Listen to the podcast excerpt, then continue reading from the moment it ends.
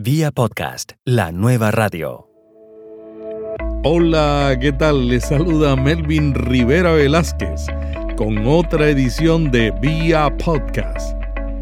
En este programa aprenderá cómo usar la nueva radio en su estrategia de marketing digital. El podcasting está creciendo mucho. La compañía Nielsen, que investiga la audiencia de emisoras de radio, en Estados Unidos y Puerto Rico, acaba de anunciar que comenzará a medir la audiencia de podcast el año que viene. Le preguntamos a un experto podcaster de Puerto Rico cómo ve el futuro de este medio en el mundo de habla castellana. Pues fíjate, yo lo veo bien, lo veo rezagado, va a tardar unos años más que en Estados Unidos, pero para mí una de las cosas que más va a ayudar el podcasting va a ser la llegada del internet, del internet al automóvil. Mucha gente no lo piensa así, pero el automóvil es el salón donde más se escucha audio a nivel mundial. Vía podcast. Vía podcast. Vía podcast es la nueva radio. Pues mira, están fallando muchísimos sitios, pero si fuéramos a empezar por algún sitio, yo empezaría porque dependen de las plataformas ajenas. Habla Orlando Mergal, puertorriqueño, que dirige la empresa Accurate Communications y publica el podcast Hablando de Tecnología. Orlando es autor, productor de contenido digital y experto en comunicación corporativa Mergal tiene una maestría en comunicación con concentración en relaciones públicas. La mayoría de las compañías hoy en día han inclusive abandonado sus esfuerzos de Internet personales, entiéndase sus páginas de Internet, para mudarse a sitios como Facebook, como Twitter, como Instagram, como todas estas plataformas sociales.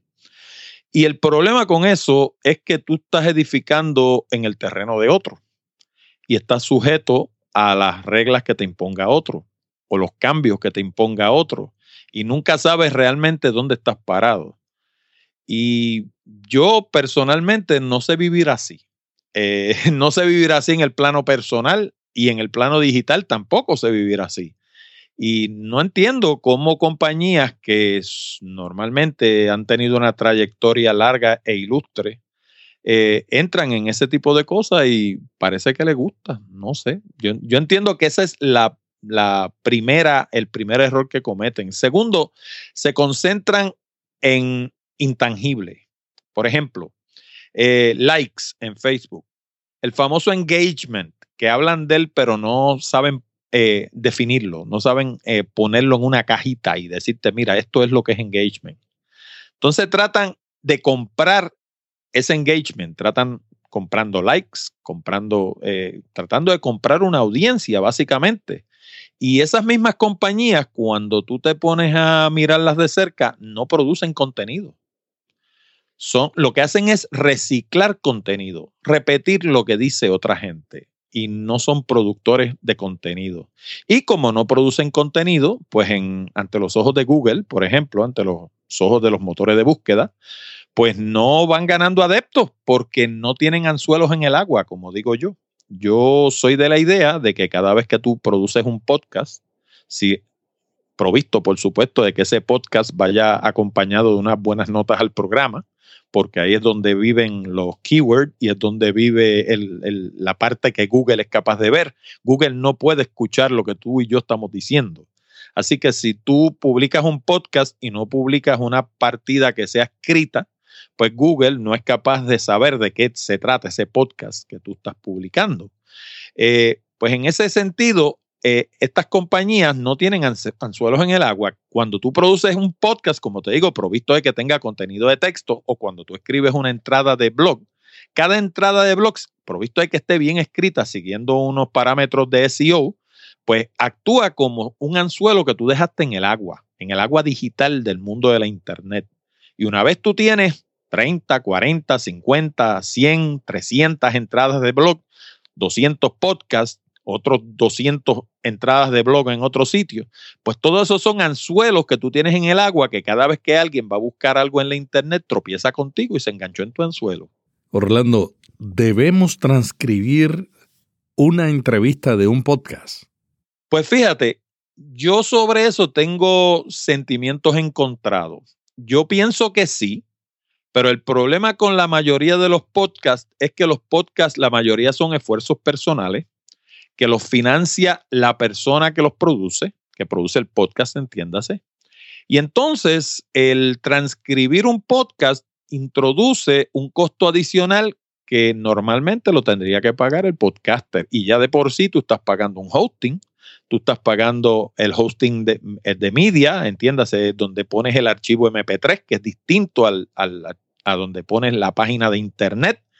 Eh, en algunos casos hay quienes promueven sus podcasts a través de redes sociales comprando anuncios, cosa que yo nunca he hecho. Eh, y todo eso son costos asociados a la producción de un podcast y si encima de eso vas a pagar por transcribirlo, pues introduces un costo adicional.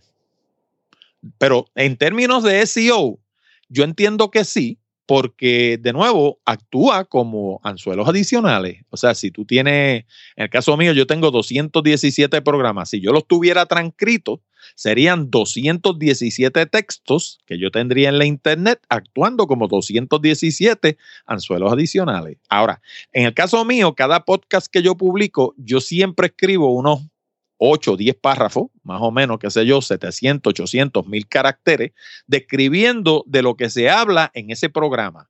Y ese texto es rico en palabras clave, en keywords, está construido según las buenas prácticas de SEO y su función es atraer gente a través del, del, Internet, precisamente actuar como un anzuelo. Pero si encima de eso eh, uno eh, pudiera transcribir el programa, yo entiendo que desde el punto de vista de SEO es excelente porque la persona promedio, mucha gente no sabe esto, la persona promedio eh, habla entre 125 y 150 palabras por minuto en tono conversacional, como estoy yo hablando ahora. Eh, si es un locutor y te quiere vender algo, a lo mejor mete 200 o 220. Sí, sí, sí. Por ejemplo, en Puerto Rico tenemos un locutor que se llama Sunshine Logroño que te lee 250 en un minuto, pero feliz.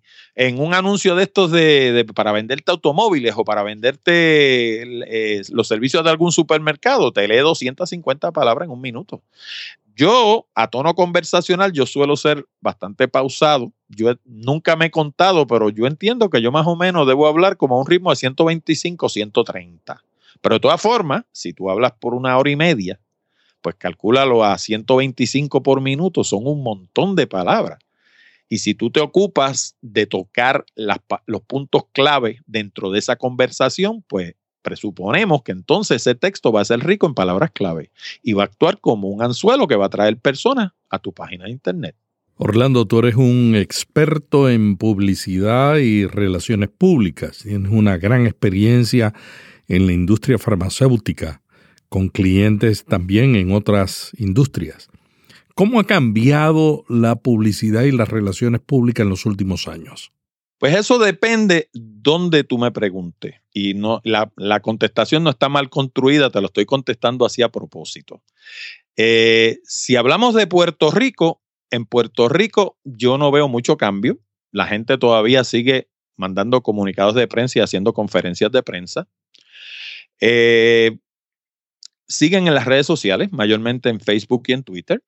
La temática no tiene mucho de profunda, pero si nos vamos a los Estados Unidos, donde tú tienes algo así como, por ejemplo, el, Public Relations Society of America, eh, en Estados Unidos tú tienes relacionistas públicos que saben muy bien con lo que están bregando y utilizan estos medios con mucha eficacia. O sea, por eso te digo que depende dónde nos vayamos. Eh, yo no veo un progreso, de hecho, hoy eh, estuve, entre otras cosas, preparándome para conversar contigo, estuve repasando la entrevista que yo le hice a la doctora María Blanco de la Universidad de Salamanca eh, sobre su tesis doctoral, porque ella hizo su tesis doctoral en, en podcasting, precisamente.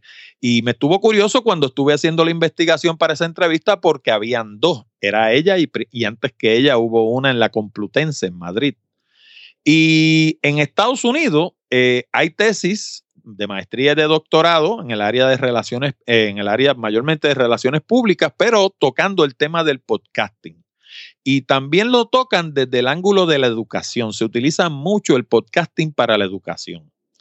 En Puerto Rico a mí me dio la curiosidad y entré al currículo de, dos de nuestras principales universidades en el área de comunicación, que son la Universidad de Puerto Rico y la Universidad del Sagrado Corazón, y no aparecen ni por los centros espiritistas. O sea, esa gente están hablando todavía de Marshall McLuhan. Están hablando de que el medio es el mensaje y están hablando de, de, o sea, es básicamente una maestría en comunicación, en los pretextos fundamentales de la comunicación. Sí, perfecto, eso hay que cubrirlo, pero oye, hay que llegar al siglo XXI. No nos podemos quedar en Marshall McLuhan. Y eso es lo que veo. O sea, por lo menos a nivel de Puerto Rico. Quizás haya alguna agencia de publicidad que esté un poco más adelantada. Yo presupongo que sí. Pero en términos generales, cuando tú miras a nivel macro, no, lo, no, no brilla. No es una cosa que sea obvia. Eh, eh, yo no sé si a ti te sucede, pero como yo pues soy un estudioso de estas cosas, cuando yo veo gente haciendo cosas en Europa o en Estados Unidos, yo sé exactamente qué es lo que está haciendo y por qué lo está haciendo. O sea, yo, yo sé lo que hay detrás. Y eso no lo veo aquí. O sea, no puedo decir, este está haciendo esto porque se leyó el libro de fulano o porque está siguiendo las teorías de Perencejo, porque no lo veo, no lo veo. No veo la acción que va detrás del estudio. Orlando, cuéntanos, ¿qué te motivó a comenzar tu primer podcast? Pues mira, mi primer podcast fue hablando de tecnología. Antes de eso, yo hice, convertí dos programas a podcast de un amigo mío que se llama Jorge Seijo, que es un locutor de radio de Puerto Rico. Yo lo conocí a él por medio de un cuñado mío que ya murió. Un día estábamos en una actividad y me lo presentó y yo le estaba hablando de las cosas que yo hacía y así de broma me dijo, ¿te, te gustaría estar en televisión? Y yo nunca había estado ni en radio ni en televisión, en ninguna de las dos cosas. Y de la noche a la mañana estaba en televisión hablando de tecnología. Era el, era el recurso de tecnología de Jorge Seijo. Y estuve seis meses en televisión. Eh, Seijo es un individuo bastante controversial porque es un comentarista de radio que tiene un ángulo político. Y el programa de él de televisión terminó y pasó a una emisora de radio, que dicho sea de paso es de las principales de Puerto Rico también, se llama Radio Isla.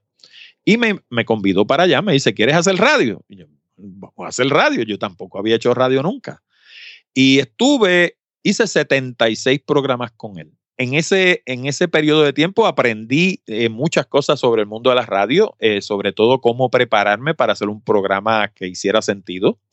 Eh, le perdí el, el, poco miedo que me quedaba porque ya yo había tenido exposición en otros ámbitos que me habían ayudado a perderle el miedo, pero le perdí el miedo al público al punto que nosotros hicimos programas en la rotonda del Capitolio en Puerto Rico, los hicimos en las fiestas de la calle San Sebastián en la calle, dos stool en la acera, con toda la gente, con toda la gente alrededor, en el atrio del, de Plaza Las Américas, que es el mall más grande de Puerto Rico.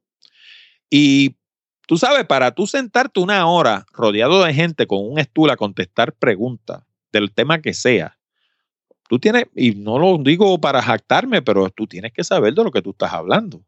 Porque ahí no tienes donde esconderte. Ahí no hay nada que tú puedas decir grabado. Ahí lo estás diciendo en vivo y a todo color. Así que esa fue mi preparación para hacer el podcast. Y entonces, en el 2010, esa oportunidad en radio terminó eh, por unas fuerzas que operan en la radio que yo me voy a economizar. Y empecé a hacer hablando de tecnología, que era básicamente lo que yo hacía en Radio Isla 1320, pero a nivel de podcast. Y estuve haciéndolo por 27 programas corridos. Me harté, porque esa es la realidad, me harté. Y me cogí un hiatus, como dicen los americanos, de 616 días. Estuve casi dos años sin hacer el programa. Y sin preguntarle a nadie, sin darle excusas a nadie, sin explicarle nada a nadie, sencillamente dos años después arranqué de nuevo con el 28. y voy por el 217.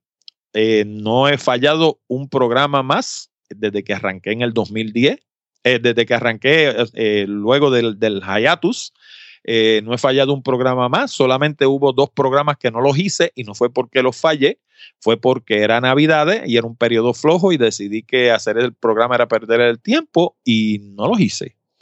Así que realmente la razón por la que yo empecé a hacer hablando de tecnología fue porque terminó mi estadía en el radio. Como te dije, esos programas de Jorge yo se los convertía a podcast y se los colocaba en la internet, le hacía el hosting en Lipsyn y estuve haciendo eso desde el 2006 con Jorge. O sea que de entre los primeros podcasts que hubo en Puerto Rico fueron los de Jorge Seijo, se los hacía yo. Eh, hubo uno también que se llamaba La Voz del Centro, que lo producía eh, eh, Collado Schwartz. Ese está antes que yo, pero Collado Schwartz tampoco era un podcast, era un programa de radio convertido a podcast. Podcast en Puerto Rico como tales, que sean podcast verdaderos, yo conozco tres o cuatro. Eh, y los principales, pues te puedo hablar del mío y te puedo hablar de uno que se llama Mazacote con Chente y Drach. Mazacote tiene que ver mucho con el mundo de la farándula. Él entrevista artistas, entrevista comediantes y locutores y todo lo relacionado al mundo del espectáculo. Eh, yo hablé personalmente con él por teléfono para felicitarlo porque me encantó su programa. Lo único que no me gusta es que habla malo. Ese, ese no es mi estilo. Yo se lo dije a él tranquilamente. Le dije, si tú quieres venir a mi programa algún día y puedes contenerte de hablar malo, yo con gusto te entrevisto. Porque me encanta tu forma de entrevistar. Eh, me descubrí preguntándole que él es discípulo de Larry King igual que yo. Yo me leí el libro de Larry King de Carátula a Carátula. Y el libro de Larry King se puede resumir en una sola frase pregunta y cállate la boca. Eso es todo. Esa es la fórmula de Larry King. Pregunta y cállate la boca. Yo digo que hay entrevistadores que se entrevistan ellos mismos. Hablan contigo y te hacen una pregunta y cuando tú le empiezas a contestar, te hablan encima y los que hablan son ellos. Y lo, que no entienden es que el público no le interesa lo que tú tengas que decir en un programa donde tú eres el anfitrión. Le interesa lo que tenga que decir yo porque yo soy el invitado. Y si el invitado fuera tú, sucede lo contrario. O sea, yo tengo que preguntar y callarme la boca y que seas tú el que hable, porque tú eres mi invitado, tú eres la, tú eres la persona de interés. Y mucha gente no comprende eso. Mucha gente eh, tienen, tienen unas ansias de, importancia que no le permite mantenerse callado. Y en Puerto Rico tenemos un ejemplo vivo de eso. Es una señora que la Comay la bautizó Madame Yoyo. Yo no sé si tú sabes a quién me refiero. Y, precisamente la, bautizó Madame Yo-Yo porque cada dos minutos es no porque yo, y esto que yo, y aquello que yo. pero eh, tú no eres la importante, el importante es el invitado. Así que eso fue lo que me llevó a hacer un podcast, mayormente que me quedé sin trabajo. Como quien dice, se me acabó el guiso en la radio y dije, bueno, pues ya que esto yo lo tengo cogido por el rabo, déjame seguirlo haciendo en formato de podcast. Orlando, ¿a qué se debe el rezago de Puerto Rico en el área de podcasting, porque estando tan cerca de Estados Unidos, la gente pensaría que estaría también adelantado como está ese país. Pues hay muchas razones. Primero, Puerto Rico como isla tiene un rezago con respecto al, resto del mundo. Eso no se puede negar. Eh, el hecho de que tú introduzcas tecnología no quiere decir que la gente la sepa usar. ATT te puede poner una fibra óptica o claro, o qué sé yo, cualquiera de estas compañías te instala una fibra óptica y tienes los teléfonos más modernos y qué sé yo, pero eso y comunicación no es lo mismo. Eh, de hecho, yo descubrí hoy que me sacaron de un grupo de Facebook precisamente porque mi pelea es que podcasting es mucho más que consolas y micrófonos. Y he tenido dos o tres encontronazos, tuve dos o tres encontronazos en ese grupo con gente que, no, hablan, no hablan de otra cosa.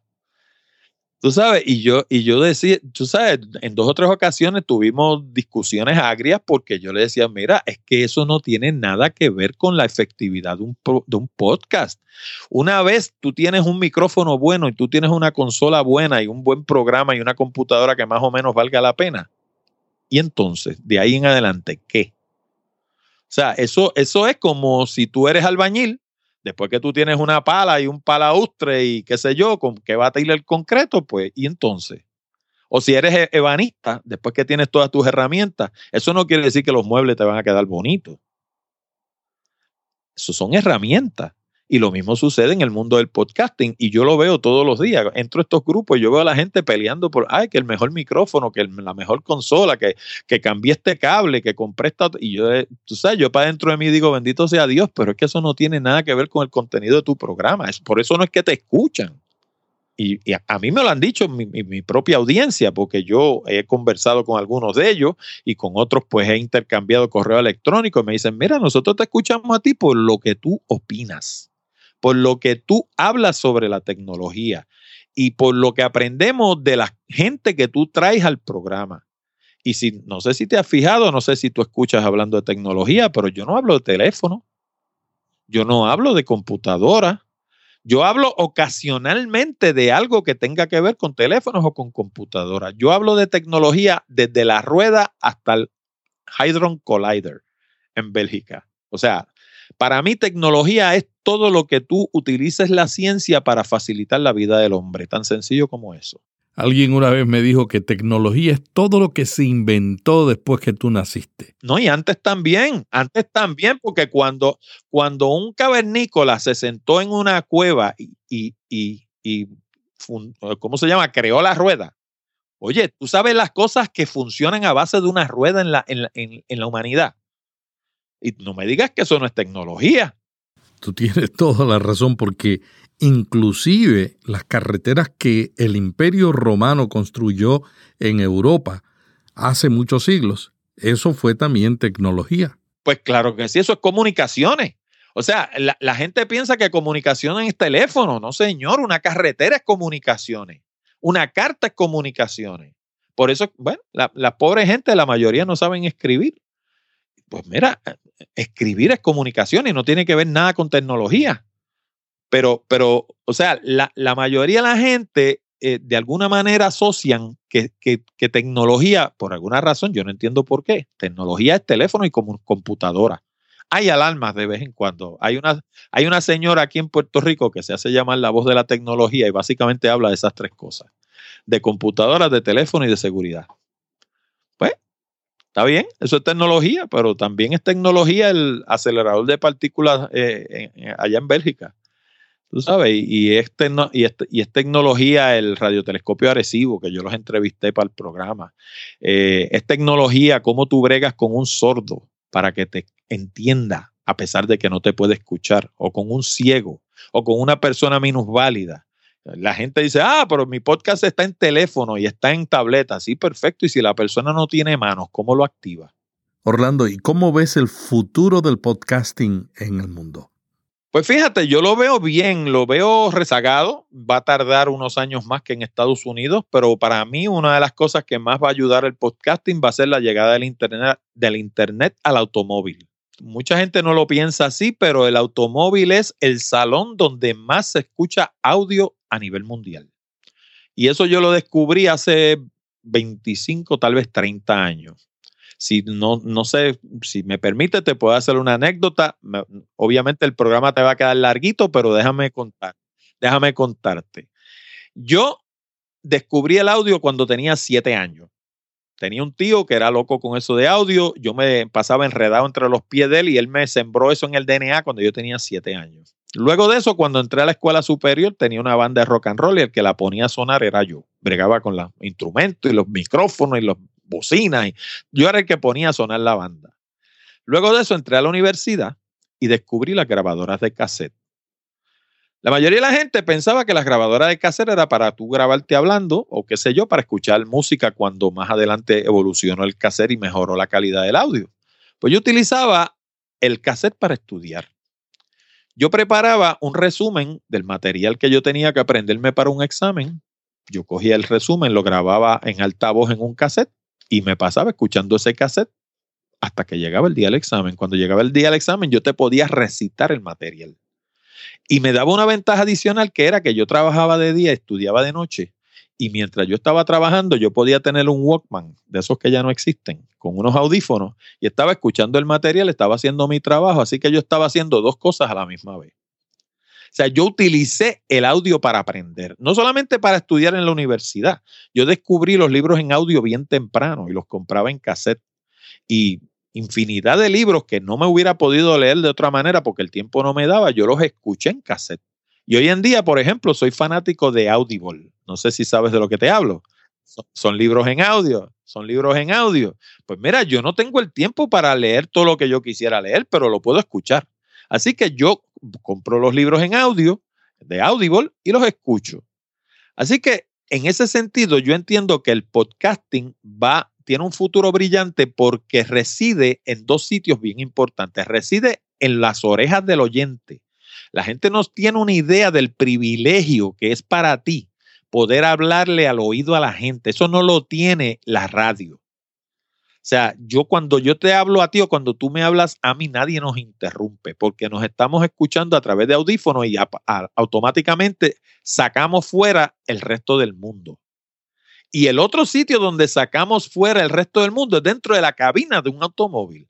Porque cuando tú te montas en un punto A y vas hasta un punto B, ese tiempo que normalmente sería muerto y lo puedes dedicar, por supuesto, a escuchar la radio, mayormente comentario político o música, pues también lo puedes eh, utilizar para instruirte y, te instruyes ya sea a través de podcast o a través de libros. Así que para mí tiene un futuro brillante porque está, para mí está íntimamente atado a dos cosas que no van a desaparecer en buen rato, que es el automóvil y el, y el dispositivo portátil. O sea, el hecho de que la Internet haya puesto el podcasting a través de streaming al alcance de cualquiera, esas dos cosas nada más nos dan un futuro brillante. Orlando, el gobierno de Noruega acaba de anunciar que en dos años van a eliminar las emisoras de radio FM, o sea, las van a sustituir por audio digital. ¿Qué piensas de esto? Bueno, en Noruega sí, acá no. en Noruega lo va a tener porque, porque la gente se van a mover a un mundo digital, a un audio a base de demanda, lo que le llaman on demand en, en inglés, eh, y entonces eso le da, lo que pasa con eso es que eso aterra a los, a los productores de radio tradicionales, porque el problema es que en el momento en que tú te vas a on demand, tú le pasas el control a la audiencia.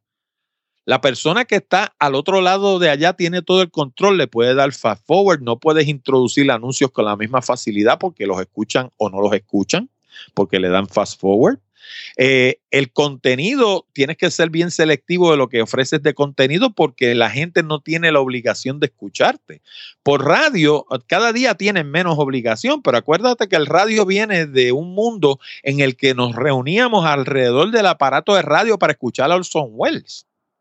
Luego de eso pasó al mundo de la televisión donde la gente se reunía alrededor de la, televisor, de la televisión para ver a los picapiedras a las nueve de la noche o para ver a Ed Sullivan un domingo.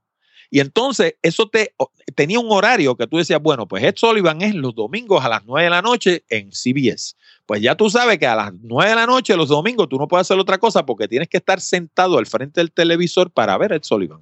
Hoy en día eso no es así.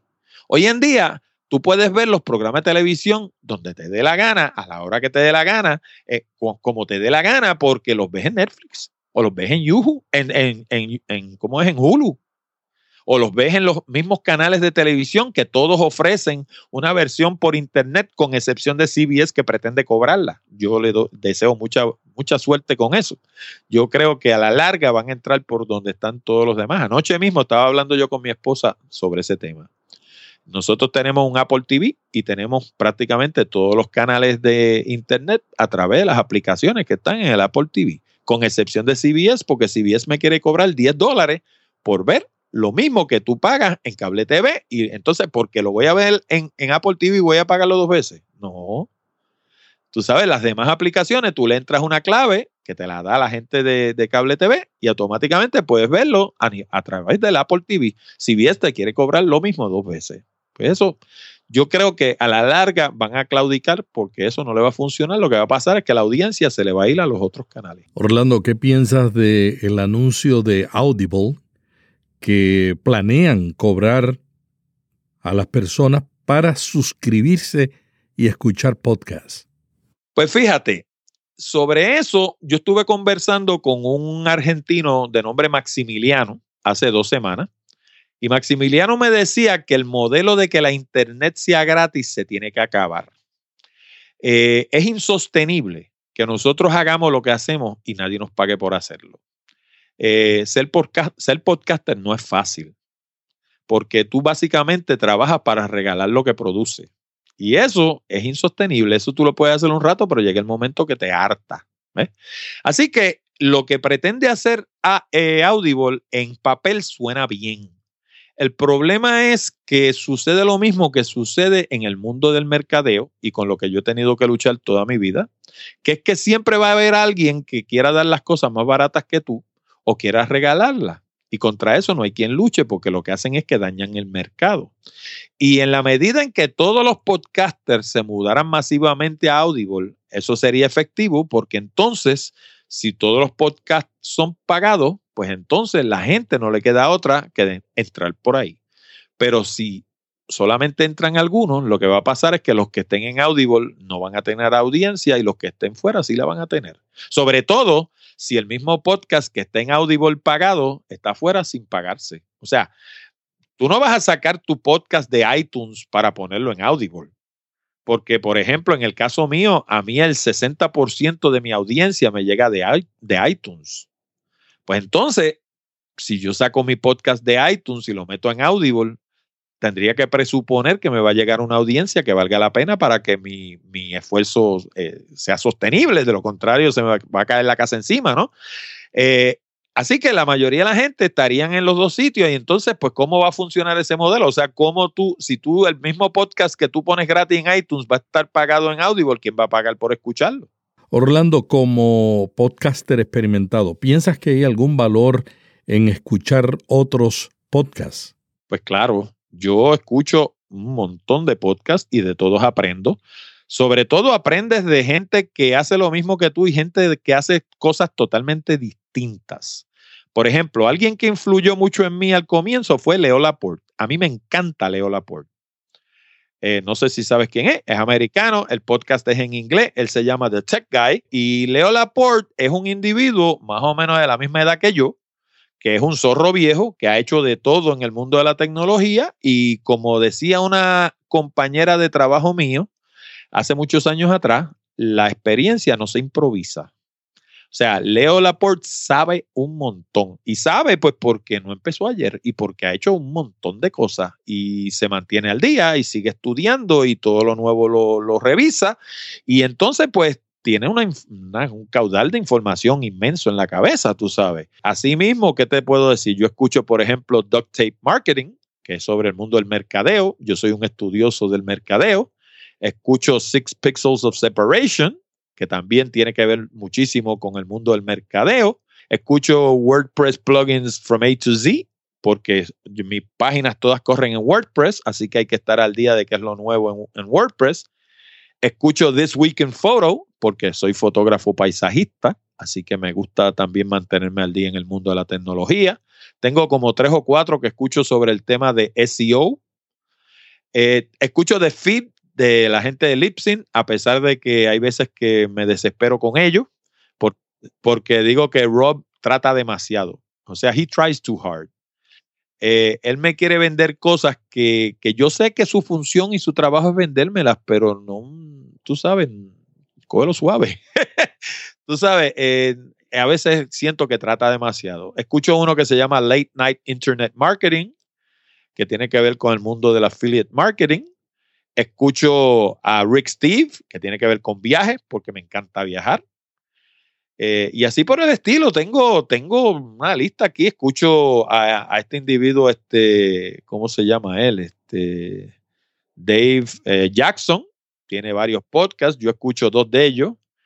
Escucho también a, el School of Podcasting, lo escucho. Eh, este Ravenscraft lo dejé de escuchar porque se puso, él se cree que es Tony Robbins ahora. Sí, sí, sí, él, él dejó de hablar de podcasting para hablar de, su, de su camino en la vida y qué sé yo. Y yo le dije, ¿tú sabes qué? Yo le, yo le escribí directamente, le dije, ¿tú sabes qué? La mitad de la audiencia se te va a ir. Porque tú, a ti se te olvidó leerte un libro que se llama Positioning que te lo tenías que haber leído antes de hacer nada de lo que tú haces, te tenías que haber leído ese libro para que tú entendieras que una vez que tú te ocupas un sitial en la mente de la gente, olvídate de eso, eso es lo que tú eres. Tú te colocaste en ese sitial y eso es lo que te representa a ti. Y para la gente, tú eres podcasting. Tú no eres Tony Robbins y no te van a escuchar. Y conozco un montón de gente que se han ido de, de escucharlo a él. Escucho The Audacity to Podcast, por ejemplo, Escucho I Love Marketing, que tiene un audio pésimo, pero la información es buenísima. Eso, eso desmiente lo que mucha gente dice, que si tú no tienes el último micrófono nadie te va a escuchar. Pues mira, I Love Marketing es un ejemplo de un podcast que se oye malísimo y tiene una audiencia espectacular. ¿Por qué? Porque la información que contiene es demasiado buena. Hay que escucharlo aunque se oiga terrible. Y así por el estilo, aquí mirando mi, lista en Stitcher, que es el agregador que más yo utilizo, eh, tiene como 60 o 65 podcasts de allá de España. Escucho a este señor, el de Marketing Online. y es bueno, sabe mucho. Joan Boluda sabe mucho. Tú te das cuenta que, primero, que es un individuo que ha leído mucho y segundo, que tiene una educación formal en lo que él habla. Tú sabes, o sea, el individuo fue a la universidad y lo estudió. Pero aparte de eso, se ha leído todos los libros claves también. Y tú te, al oírlo te das cuenta de eso. Eh, escucho otro de allá que se llama la Academia del Marketing, que también me parece bastante bueno, de España.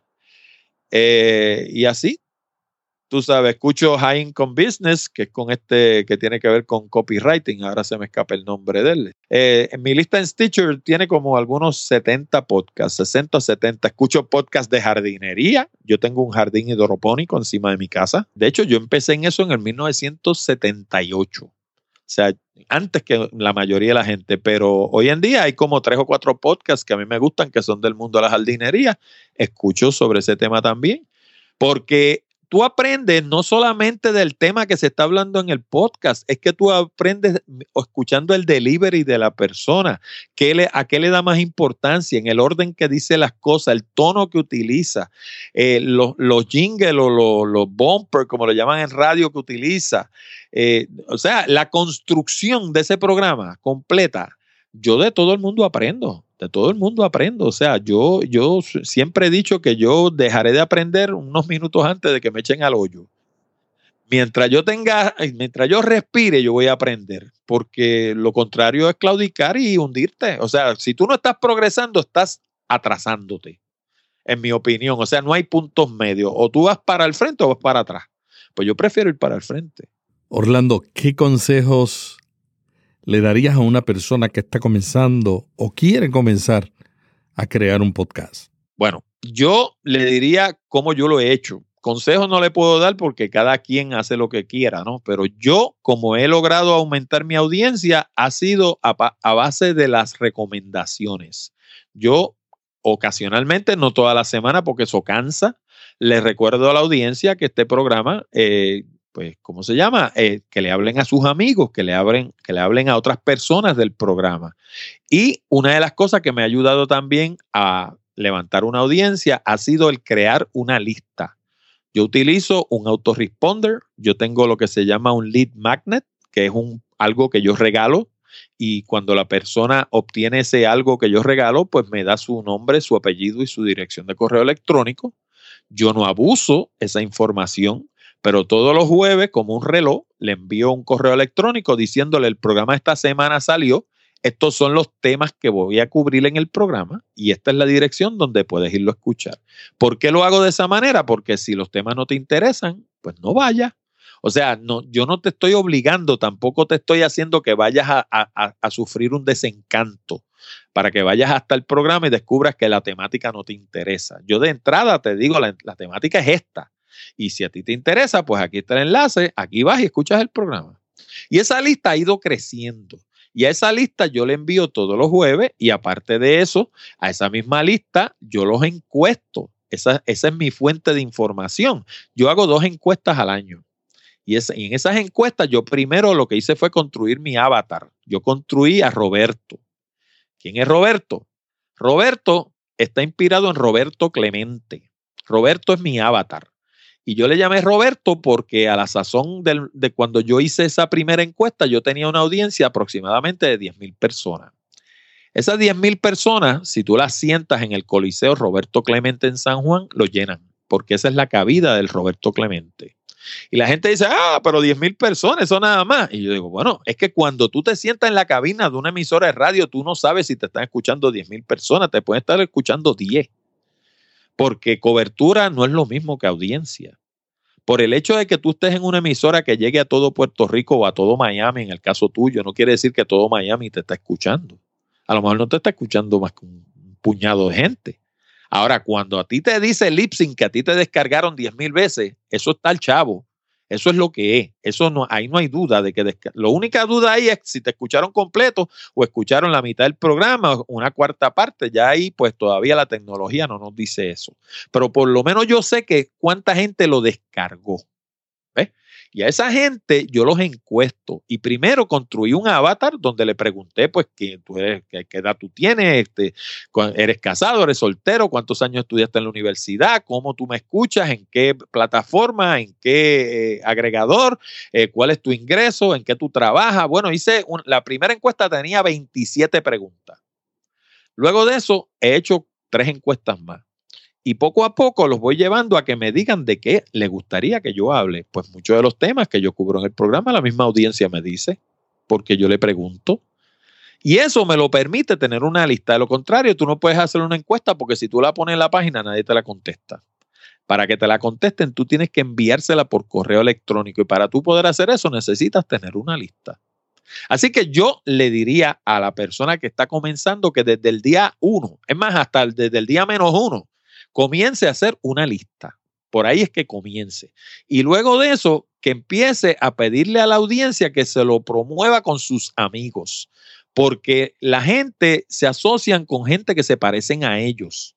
Así que eh, si, si la gente que te escucha a ti se asocia con gente que se parecen a ellos, pues es de presuponer que la gente que se asocian con ellos le va a interesar un programa como el tuyo también.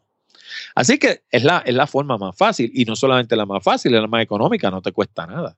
¿Utilizas algún plugin o algún software para el envío de boletines? Yo no utilizo ninguno. Eh, si fuera a usar alguno, comenzaría por, por MailChimp, correcto. ¿Por qué? Porque hasta las primeras 2.000 personas es gratis. Yo utilizo un autoresponder que se llama eh, Arigato, que es un plugin de, WordPress, cuesta cerca de 150 dólares y te crea la lista en tu propio servidor y mientras tú no abuses esa lista y la sepas cómo la vas a enviar, pues no tienes problemas porque no vas a entrar, eh, no te van a reportar como spammer. Todos mis correos electrónicos, lo primero que dicen arriba es, este correo no es spam en rojo, grande. Debajo dice, estás recibiendo este correo porque te suscribiste a la lista de Hablando de Tecnología y abajo, al pie del correo, dice, si te quieres salir de la lista, dale clic aquí, automáticamente te sale. Así que yo no obligo a nadie a que reciba mis correos. Pero los que los reciben, pues son los, como digo yo, los, oyentes Wilson Wilson, como, decimos en Puerto Rico, son los, los, True Blue, los que de verdad me quieren escuchar a mí y lo otro es que yo no envío la lista entera de un golpe. Yo lo tengo programado de tal forma de que envía menos del límite que me permite la compañía de hosting eh, por, por hora. Y entonces, pues me dispara la lista en tres o cuatro horas. No los envío todos a la vez. Por eso empiezo a las 3 de la mañana. Porque cuando yo publico el programa los jueves, pues yo empiezo a las 3 de la mañana, dispara a las 3, a las 4, a las 5 y a las 6. Cuando tú llegas a tu computadora a las 8 de la mañana, tu email está allí. ¿Eh? Pero si, los enviara todos de golpe, automáticamente voy a tener un problema con la compañía. Así que yo personalmente no utilizo un servicio, pero si lo fuera a utilizar, utilizaría MailChimp por el hecho de que es gratis hasta los primeros 2000 y aparte de eso no es malo. Eh, yo no lo he usado personalmente, pero lo que escucho de la gente que los, sí lo usa es que funciona bien, no se quejan. Y no, no, ¿cómo es? No news is good news, como dicen. pues sí, si tú no escuchas quejas, pues por lo menos eh, debe, no debe ser tan malo. Orlando, si fueras a comenzar de nuevo, ¿qué harías diferente? Quizás no hablaría de tecnología. A mí, me, a mí me gustan otros temas. A mí me encantaría hacer un podcast de viaje, por ejemplo. A mí me gustaría hacer un podcast de jardinería hidropónica, por ejemplo. Eh, de hecho, las veces que toqué el tema en el programa, que fueron dos o tres, las estadísticas subieron un montón. Es un tema que sé que a la gente le, gusta. Eh, no hay podcast sobre ese tema ni en inglés ni en español. Eh, he pensado en hacerlo, no sé si lo haga. Yo le diría a una persona que vaya a hacer un podcast que antes que todo decida el tema que va a escuchar, del que va a hablar, decida el tema del que va a hablar y aparte de eso, ausculte si existe o no una audiencia para ese tema. Y eso hay muchas formas de hacerlo. Formas indirectas muchas veces. Eh, cuando tú haces investigación, tú, de, tú una cosa que tú aprendes es que la investigación tú la puedes hacer por medios directos y por medios indirectos. Directo, pues obviamente es una encuesta, por ejemplo, un grupo focal, eso es investigación directa. Una investigación indirecta es que tú te vas a Amazon y tú te empiezas a buscar cuáles son los temas que son más populares, porque son la gente que compran más libros sobre ese tema. Y una vez tú descubres de qué temas compran más libros la gente, pues tú sabes cuáles son los temas más populares y sabes de qué puedes hacer un podcast. Esos son los temas, de esos que la gente le interesa hablar. Pero no solamente se queda ahí, te puedes ir a Google Trends, por ejemplo, pasa lo mismo. Allí te dice cuáles son los temas que están sonando en distintos sitios. Y a pesar de que los podcasts tienen un, una, qué sé yo, son internacionales. Pues tú no puedes, por ejemplo, si tú fueras a hacer un podcast de lo que está sonando en Puerto Rico, terminabas haciéndolo o de bochincho o de política. Esa es la realidad.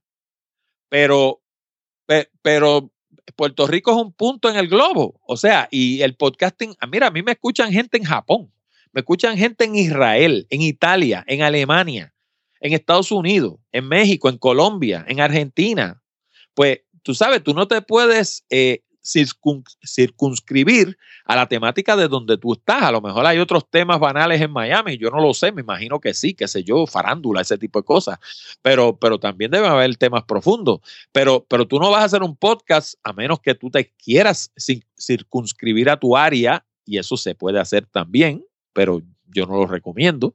Pero, ¿sabes? Tú puedes escoger una temática global que también sea de interés en tu área y, arrancar por ahí. Pero ya te digo, yo empezaría primero, antes que comprarle el micrófono, ni la consola, ni los cablecitos, ni el programa, ni nada de esas boberías, yo empezaría por escoger el tema. ¿De qué yo voy a hablar? ¿Qué yo puedo aportar a eso que yo voy a hablar? Yo sé algo de eso, porque yo no haría un podcast de medicina, porque yo no soy médico, ni conozco nada de eso. A pesar de que, déjame decirte, hay un individuo en YouTube que se me escapa el nombre ahora, que hizo un, un, canal de YouTube sobre video, sobre cómo producir video, y cuando empezó no sabía producir video.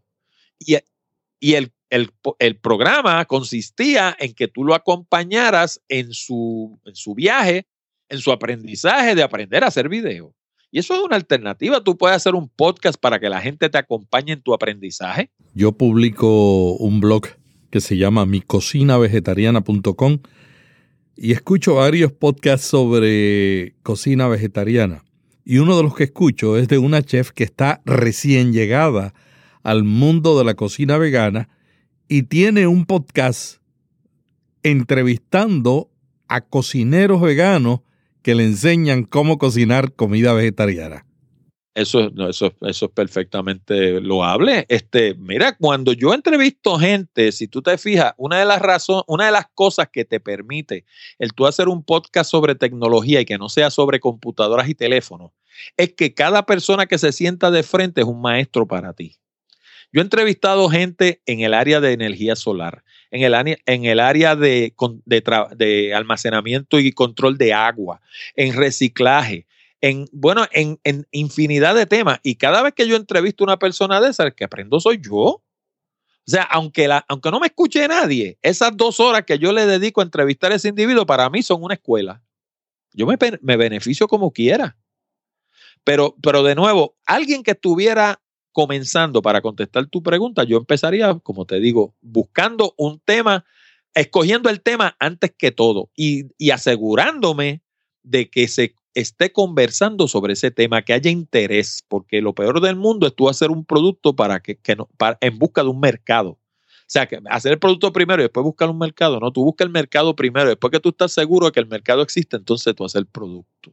Pues lo mismo se aplica para los podcasts. Tú no puedes hacer un podcast para un mercado que no existe. ¿Qué le recomendarías a tus compañeros podcasters? Pues yo te, yo más que otra cosa le quisiera hacer una exhortación a mis compañeros podcasters allá afuera, tanto los que están en el mundo hispano como los que están en el mundo americano, a que exploren más la comunicación y menos la electrónica.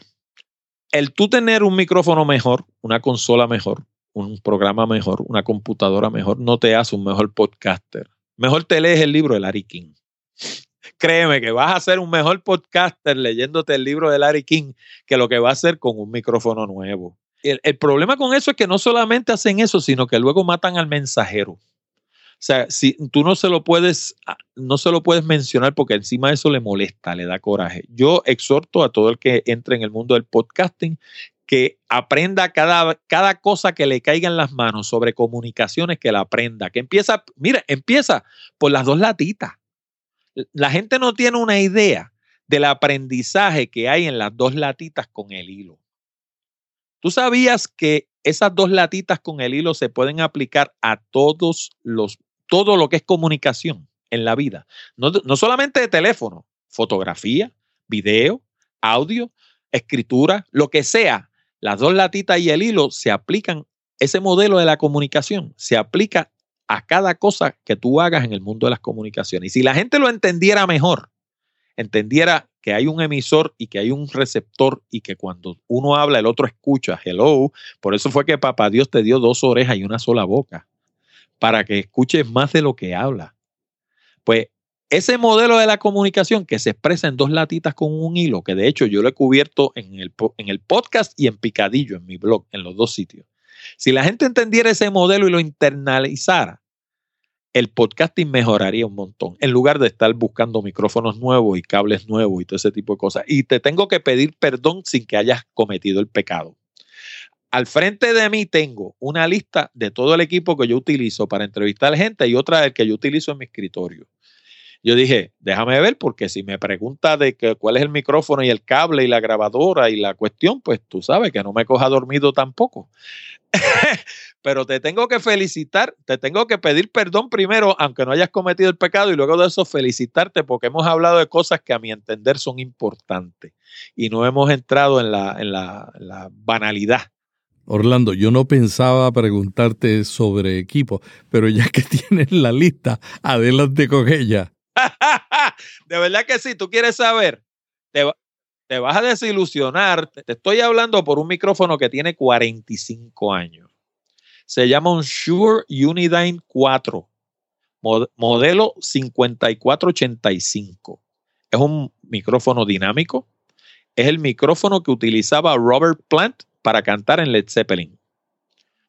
Es un micrófono de cápsula grande, dinámico, y ese micrófono tiene un headroom tremendo. Si, si Robert Plant gritaba por este micrófono y no distorsionaba, a mí no me va a distorsionar jamás. Encima de eso, lo, eh, hoy en día, si tú lo vas a buscar en eBay usado con 45 años, no baja de 300 dólares.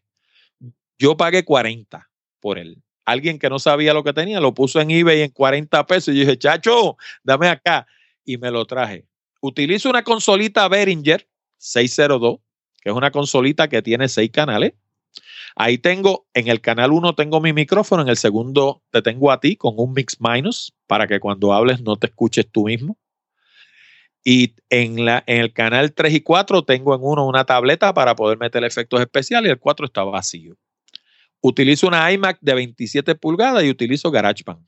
Eso es todo lo que yo utilizo para producir el programa semana tras semana. Y tengo un template que lo hice cuando empecé a hacer el programa y ahí están todos los settings y toda la semana lo que hago es que le hago una copia. Así que no me rompo la cabeza. Los botones están todo el tiempo en el mismo sitio. Todos están flat, dicho sea de paso. Los botones de la consola todos están flat. No tengo nada subido, ni el treble, ni el midrange, ni, ni los bajos, ni nada. Y cuando voy a la calle tengo un, un estudio portátil aparte que lo tengo montado en un bultito con rueda. Y ahí dentro tengo cuatro Unidyne 2, también de, de la era de los 60, dinámico. Tengo una consola de 10 canales eh, Behringer también. Tengo una Tascam DR07. Utilizo audífonos Sony MDR 700, V700, que es un audífono divino. Se oye bello. De esos tengo cuatro. Y utilizo un amplificadorcito para los audífonos que, se, que es Tascam, que se llama el HA400, que me mueve cuatro audífonos. Y es un amplificadorcito que me permite pues subir y bajar los audífonos cada quien por separado. Esos micrófonos son dinámicos y son cardioides. Y entonces, cuando sé que voy a ir a un sitio donde hay un poco más de ruido, en lugar de usar esos micrófonos, yo tengo una docena de AKG, eh, modelo 2002, que son hipercardioides. Y eso los hace un poco más eh, direccionales, me, rechazan un poco más el ruido. Pero de nuevo, voy con un estudio portátil con estanes de micrófono de estos de poner en la mesa. O sea, yo monto un estudio portátil en un conference room de la persona que voy a entrevistar. Cuando no, pues como ahora lo hacemos por Skype. Y eso básicamente es lo que utilizo, nada complicado. Eh, de hecho, yo tengo, debo tener como unos 40 micrófonos, porque yo antes alquilaba equipo de sonido. Tengo dos consolas de 24 canales, tengo cuatro power de, de 400 watts. Eh, tengo todo un equipo para hacer una actividad más o menos de como de 6 o 700 personas. Y tengo, déjame decirte, tengo micrófonos de cápsula grande, tengo AKG, tengo eh, ¿cómo se llama? Eh, condensadores. Tengo condensadores de cápsula pequeña y condensadores de, de, cápsula grande. Y ninguno de los dos los recomiendo para podcasting ni nada que se parezca. En el momento que diga condensador, olvídate de eso, yo no lo utilizo. ¿Por qué? Porque cada vez que hago esto con los labios, se oye clarito en el condensador. Si se me cae un bolígrafo al piso, se oye clarito. Los abanicos de la computadora se oyen claritos con un condensador. Cada vez que respira, se oye con un condensador. Y el micrófono, eh, ¿cómo se llama? Dinámico, pues es mucho más eh, tolerante porque tiene un roll-off a los 15.000 ciclos y un roll-off a los 100 Así que ni te produce un bajo profundo que, lo que haga sea subirte el headroom y aumentarte la distorsión, ni te produce sibilancia, ni te produce eh, sonidos altísimos que recojan el más mínimo ruido que hay en la habitación. Yo no tengo un estudio eh, con Sonex ni nada de ese tipo de cosas. Yo te estoy hablando del escritorio donde yo trabajo todos los días. Lo único que tengo es un pop filter de estos de metal que lo compré en eBay por 20 pesos con un suspension mount el micrófono queda flotando en el aire y el frente tiene un pop filter de, metal, como te dije, y eso es todo lo que yo utilizo con un brazo que dicho sea de paso, en lugar de tenerlo suspendido de la mesa, lo tengo suspendido del gabinete que está en la pared arriba. Lo tengo colgando. ¿Por qué? Porque la mayoría de la gente te monta un brazo de suspensión en la mesa y cada vez que da con el puño en la mesa, pues te, te lo recoge el micrófono porque sube por el brazo. Y eso lo vemos en los, inclusive en las emisoras de radio, montan lo que le llaman la araña. No sé si sabe, sabe lo que sí, que son cuatro brazos de suspensión, uno para cada persona. Eso le llaman una araña en Puerto Rico. Pues esa araña te la montan en la mesa. Pues si tú montas la araña en la mesa, cada vez que alguien da con la mano en la mesa, la araña recoge la vibración. Ahora, si tú la pones colgando del techo, te, puedes brincar encima de la mesa y no recoge nada. Así que en esto hay mucha maña, o sea, esto no es todo tecnología, esto no es todo. De hecho, yo tengo un libro que se llama Presentaciones Efectivas, y perdona que le dé el blog, que, que precisamente trata de eso. Trata de que cuando tú te paras frente a un grupo, las sillas que hay en el sitio tienen que ver, las cortinas tienen que ver, los espejos que hay en las paredes tienen que ver, las, las alfombras tienen que ver. O sea, todo tiene que ver dónde tú colocas tus pantallas, cómo eso afecta, cómo te perciban a ti. Y el, en ese libro, pues la gente ve en eso y piensan que es de cómo hacer transparencias con PowerPoint. No, eh, presentación efectiva, de nuevo, pasa lo mismo que con podcasting. Tiene que ver con un montón de otras cosas que no tienen que ver nada con tecnología. Tienen que ver con sentido común, la acústica del sitio, por ejemplo. Yo cuando voy a hablar a un sitio, lo primero, muchas veces lo que hago es que paso por allí antes del día para yo familiarizarme con lo que yo me voy a encontrar allí. al frente de donde yo voy a hablar, hay una pared completa en cristal. Oye, eso tiene que ver con la manera que suene. Tú sabes, eh, y, cuando tú haces un podcast pasa lo mismo. O sea, el, la, forma que está estructurada tu oficina. Mira, yo estaba escuchando a, Michael J. Lewis, Daniel J. Lewis, ok. Pues yo lo estaba escuchando cuando él se mudó para su oficina nueva. Y él estaba diciendo que por detrás de su oficina pasaba una carretera y que él tenía que buscar cómo bregar con eso porque los carros se oían dentro de la oficina. Y yo acá estaba, yo me quería meter por los audífonos para adentro. y decirle, chico, pero mira, si eso es fácil, lo primero que tienes que tener es un micrófono cardioide y que sea dinámico. Y lo segundo, pones una, una ventana de dos lamas, dos vidrios. Eso es lo que hacen en los estudios de grabación y tú te puedes e-, egalillar gritando dentro de un estudio y en la consola afuera no te oyen.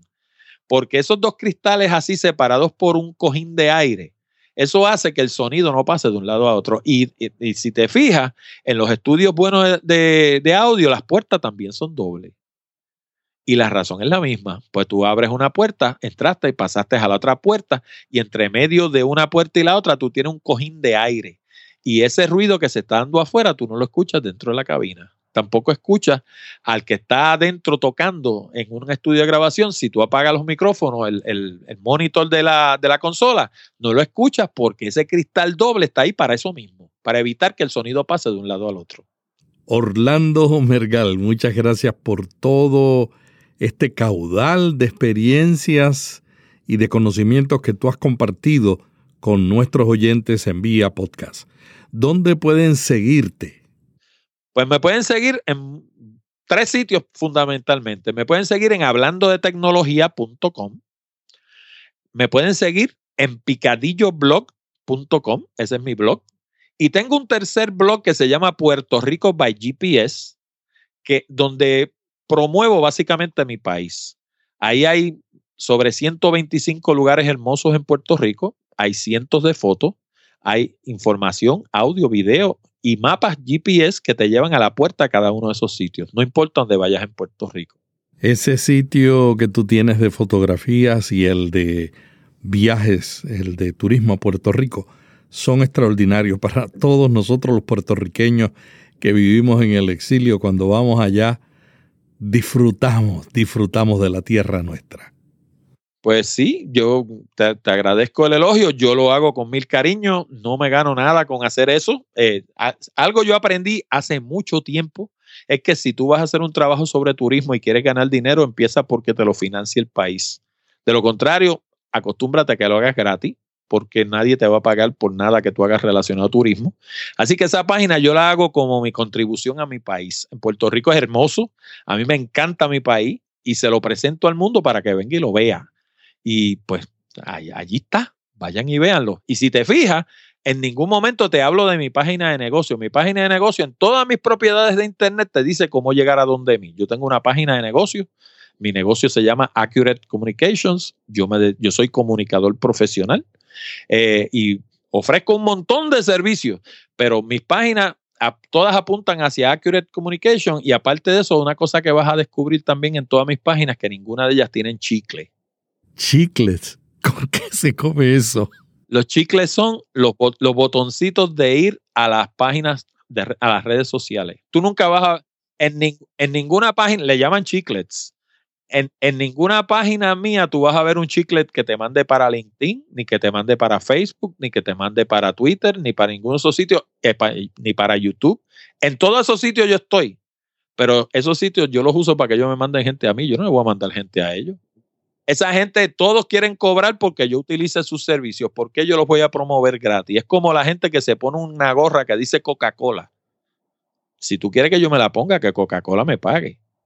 Pero yo no, yo no me pongo una gorra que diga Coca-Cola, ni ATT, ni T-Mobile, ni ningún. Eso es promoción, eso es publicidad. Tú estás usando mi cabeza para anunciarte. Muchas gracias a Orlando Mergal, puertorriqueño, que dirige la empresa Accurate Communications y publica el podcast Hablando de Tecnología. Orlando es un autor, productor de contenido digital y experto en comunicación corporativa.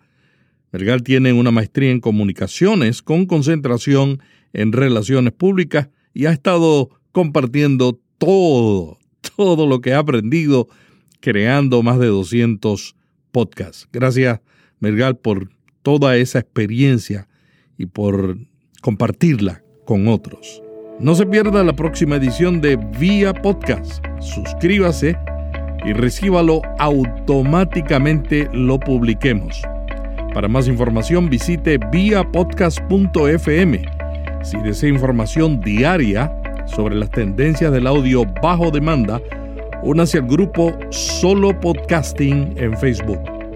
Este es Melvin Rivera Velázquez, agradeciendo su atención. Hasta la próxima edición, cuando seguiremos explorando cómo usar este nuevo medio en su estrategia de marketing digital. Vía podcast. Vía podcast. Vía podcast es la nueva radio.